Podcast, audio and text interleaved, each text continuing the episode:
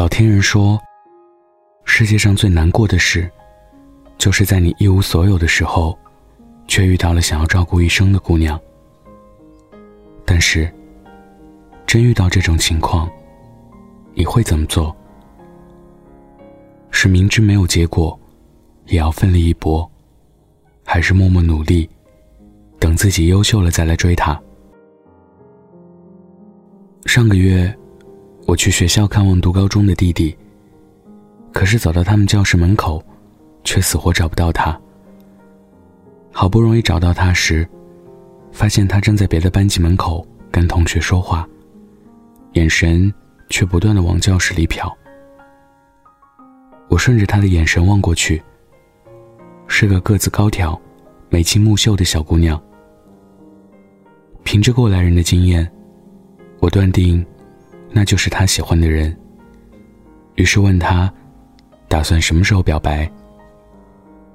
他像被戳破秘密的小孩一样，气急败坏地说：“别胡说。”后来，弟弟跟我说，那是他们学校的校花，不仅长得漂亮，而且学习超好，入学以来，一直霸占着年级第一的宝座。我看他气馁的样子。说：“喜欢就去追呀。”他头也没抬，眼睛望向窗外。说：“等我成绩赶上来，就去追。”可是，在我的认知里，我的小老弟一点都不差。这时，我突然想起李安《饮食男女》里的一句话：“人生不像做菜，没必要等万事俱备了再开始。”很可能，等你优秀了，他就被别人追走了。知乎上有个很有意思的话题：等自己变得优秀了，再去追喜欢的女生，还来得及吗？里面一个高赞回答，是一幅一禅小和尚的漫画。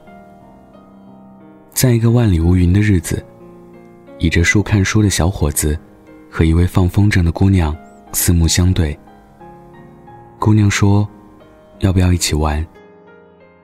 小公子看着自己破旧的衣衫，自惭形秽。他用书挡着自己早已涨红的脸，说：“不了，书中自有鲲鹏展翅。”本以为就此错过了一段爱情，可明显，上天还想给他们一次机会。在一家裁缝店，他又和姑娘偶遇了。这次姑娘双手拿满衣物，让他帮忙把衣服送到家。临走时，姑娘想给他一些衣服答谢。可是小公子老脸一红，又拒绝了。他自知身份卑微，可是孙姑娘，并不会一直在原地等他。他要去京城了，可能会回来，也可能再也不回来了。小公子看着姑娘的马车渐行渐远，他为自己的无能失声痛哭。这时，一禅小和尚就说：“你好迂腐，你又不是我们出家人，要四大皆空才能一心向佛。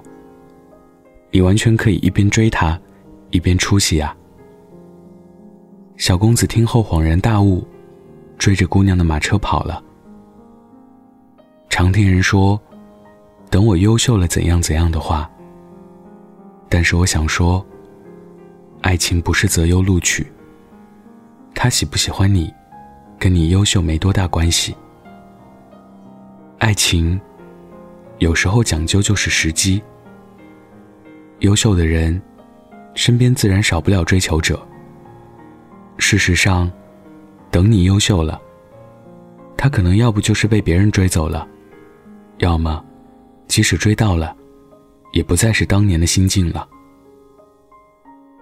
奇葩说里有个辩题是这样的：我们该不该刷爆卡买包？花溪就这道辩题辩出了新高度。他说：“我们今天讨论的是，应不应该在自己还没准备好的时候，去为自己喜欢的东西付出一下代价。”我觉得应该的，因为人生很诡异的地方，就是你最动心的时刻，往往是你还没有准备好的时候。当你准备好一切，你就再难找回当时那个心动的瞬间了。就像你五岁时想要一套美少女战士，等二十五岁才买到，就没有什么意义了。其实美少女战士没变，可是你再没有那么冲动了。就像你十八岁，遇上一个想要照顾一生的女孩。可是因为你比较自卑，你选择了先努力。等你二十八岁时，有房有车，功成名就了。那个姑娘即使还在，你也不一定有那么喜欢她了。这个世界上，没什么事，比让你喜欢的人喜欢你，更令人开心了。遇见了，就去追吧。与其等你优秀了再来找他，不如等追到他后，你们一起变优秀。今天分享的故事来自奶油太妃。想要故事文字版，可以关注微信公众号“北太晚安”。晚安。记得盖好被子哦。完全可以找个更好的知己，不一定和我这样子如此亲密。害怕有一天自己真的就离不开你，距离让我们怎么靠近？我知道自己和你有很大差距，爱情却让我再一次身不由己。受过伤的人怀疑，尽管这来之不易，拼命的争取不如放弃。我配不上你，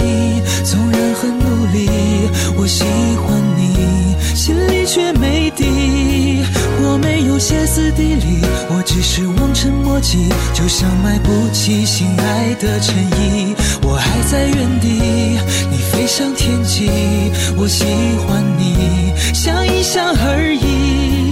总是说后会有期，有天会在一起，只是在一起的两个人，不是我和。你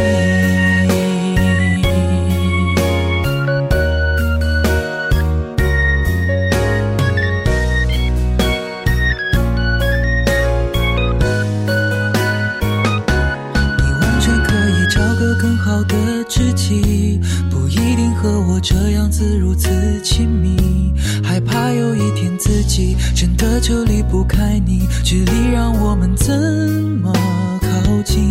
我知道自己和你有很大差距，爱情却让我再一次身不由己。受过伤的人怀疑，尽管这来之不易，拼命的争取不如放弃。我配不上你，纵然很努力，我喜欢你，心里却没底。没有歇斯底里，我只是望尘莫及，就像买不起心爱的衬衣。我还在原地，你飞上天际，我喜欢你，想一想而已。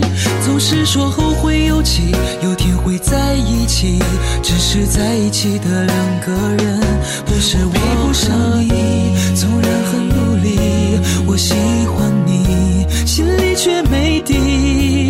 没有歇斯底里，我只是望尘莫及，就像买不起心爱的衬衣。我还在原地，你飞上天际，我喜欢你，想一想而已。总是说后会有期，有天会在一起，只是在一起的两个人，不是我和。